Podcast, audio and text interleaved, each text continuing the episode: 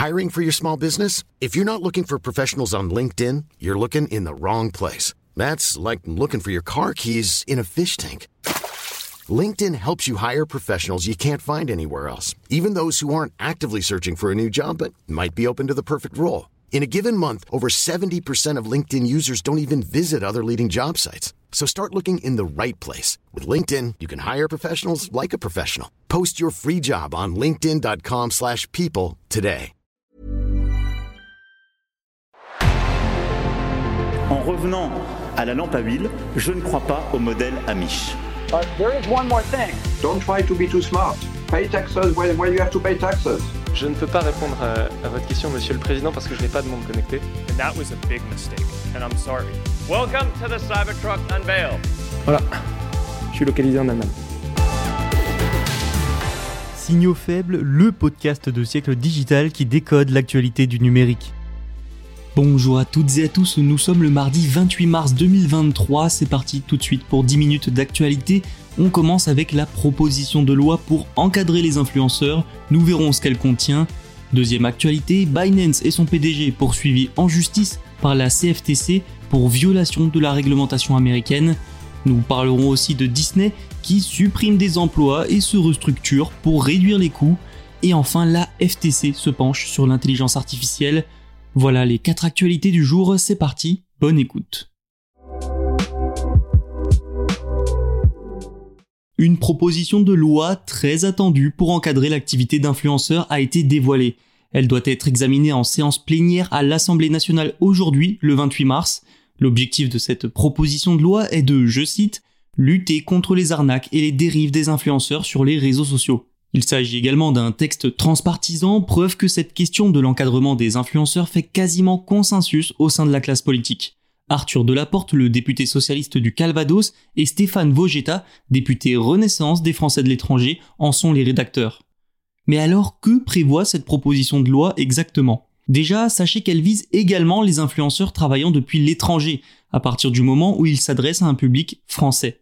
Elle établit aussi une définition juridique des agences d'influenceurs. Les élus veulent créer un statut légal d'influenceur commercial, notamment en écrivant une définition dans le Code de la consommation et du commerce. Toujours selon ce texte, obligation serait faite pour une agence ou un influenceur d'établir un contrat dès lors qu'il y a collaboration ou affaire avec une marque. Pour les influenceurs mineurs de moins de 16 ans exerçant cette activité, ils seraient rattachés au régime de la loi qui encadre le travail des enfants sur les plateformes web qui datent de 2020. Les règles de la publicité traditionnelle s'appliqueront également aux créateurs, notamment pour tout ce qui est crypto, produits financiers, alcool ou bien actes médicaux. Une exception existe toutefois, la promotion d'actes de chirurgie esthétique serait tout simplement interdite. Plus inattendu peut-être, les rédacteurs du texte souhaitent obliger les influenceurs à mettre une mention retouchée sur les images qu'ils auraient modifiées ou bien sur lesquelles ils auraient apposé un filtre. Les plateformes ne sont pas oubliées, la proposition de loi les pousse à améliorer leur système de signalement et de traiter en priorité les alertes données par des signaleurs de confiance désignés par les autorités. Le but étant de retirer les contenus frauduleux le plus vite possible. Et je l'ai dit, cet encadrement des influenceurs fait consensus dans la classe politique, et le texte a même été salué par Bruno Le Maire, le ministre de l'économie. Bercy qui avait d'ailleurs lancé une consultation publique sur le sujet. Après trois mois de concertation avec des professionnels et le dépôt en ligne de l'avis de pas moins de 19 000 citoyens, le ministère a dévoilé ses propositions vendredi dernier, le 24 mars. Faisant état de 150 000 influenceurs en France, le ministre a annoncé la, je cite, mise en place d'une brigade d'influence commerciale au sein de la Direction générale de la concurrence, de la consommation et de la répression des fraudes. 15 enquêteurs seront donc dédiés au monde de l'influence pour répondre aux signalements des internautes et les faire remonter à la justice. Les contrevenants encourent jusqu'à 2 ans de prison et 300 000 euros d'amende, sans oublier la suspension de leur compte. Une chose est sûre, le secteur de l'influence va être fortement secoué en 2023, reste à voir quelle sera la forme et les propositions finales de la loi adoptée.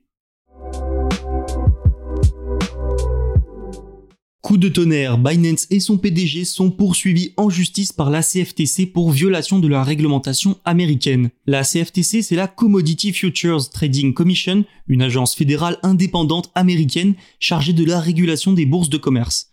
Dans le tribunal de Chicago, elle a affirmé que Binance et son PDG, Changpeng Zhao, ont enfreint les règles américaines sur les produits dérivés et ce, plusieurs fois. L'entreprise est actuellement la plus grande plateforme d'échange de cryptoactifs au monde. Binance aurait en fait dû s'enregistrer auprès de l'agence il y a des années déjà et continuerait de violer les règles de la CFTC selon l'autorité elle-même, je le précise. Binance a réagi via un communiqué en qualifiant la décision de la CFTC de, je cite, inattendue et décevante. La société a répondu sur différents points sur lesquels elle était attaquée. Elle a notamment affirmé qu'elle avait élargi son équipe de conformité et dépensé des sommes considérables pour renforcer la surveillance. Bref, sans surprise, Binance se défend. En tant qu'agence gouvernementale civile, la CFTC ne peut pas engager de poursuites pénales contre des entreprises ou demander des peines de prison pour des particuliers, mais précision qui a son importance, les affaires dont elle est saisie peuvent quand même amener à des amendes entre autres sanctions. L'agence estime aussi que des hauts cadres de l'entreprise, y compris le PDG, n'ont pas géré les affaires de Binance correctement et ont pris sciemment des décisions pour violer les lois américaines. Ils auraient par exemple demandé à des clients américains d'utiliser des VPN pour masquer leur localisation et demandé à d'autres clients, plus VIP, en lien avec les États-Unis, d'ouvrir des comptes Binance sous le nom de sociétés fictives. Les enquêtes sur Binance se multiplient ces dernières années, hein, et celle de la CFTC a même débuté en 2021. Avec sa position de numéro 1 du marché, et de loin, pas étonnant que l'entreprise soit si scrutée, d'autant que la récente chute de FTX dont on avait parlé dans Signaux Faibles, ancien rival de Binance, a poussé les régulateurs à plus de vigilance. Disney cherche à faire des économies et son PDG Bob Iger a décidé d'employer les grands moyens pour y parvenir. Une vague de licenciements est en approche ainsi qu'une restructuration. Restructuration qui devrait entraîner la disparition pure et dure de certaines divisions.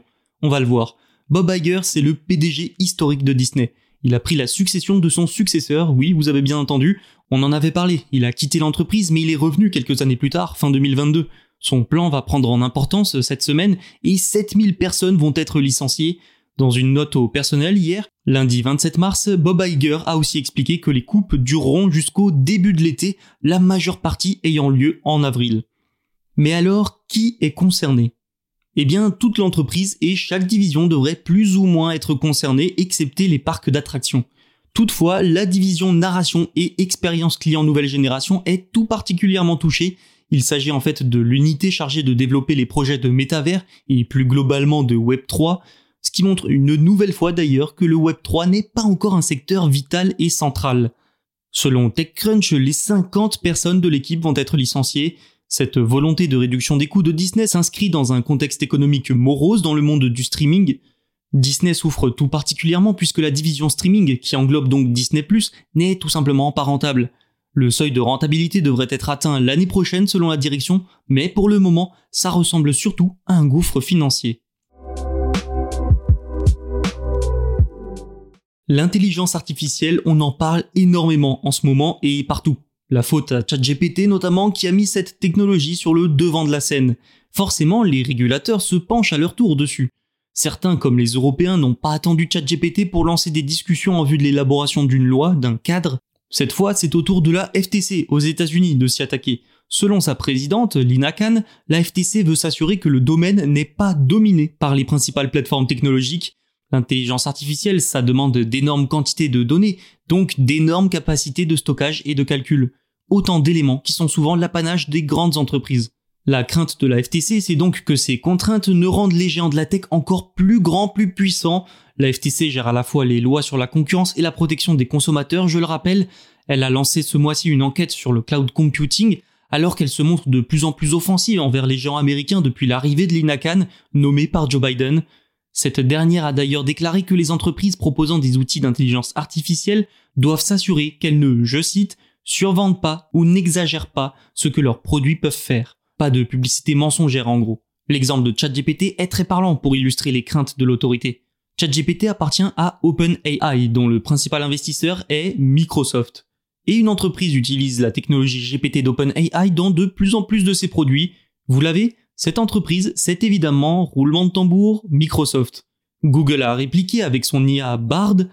On voit donc que les big tech s'emparent déjà de ces robots conversationnels, bien aidés par leur puissance de frappe financière et les plus petites entreprises qui investissent aussi dans l'IA. eh bien on en entend moins parler, sauf quand elles sont rachetées par les GAFAM.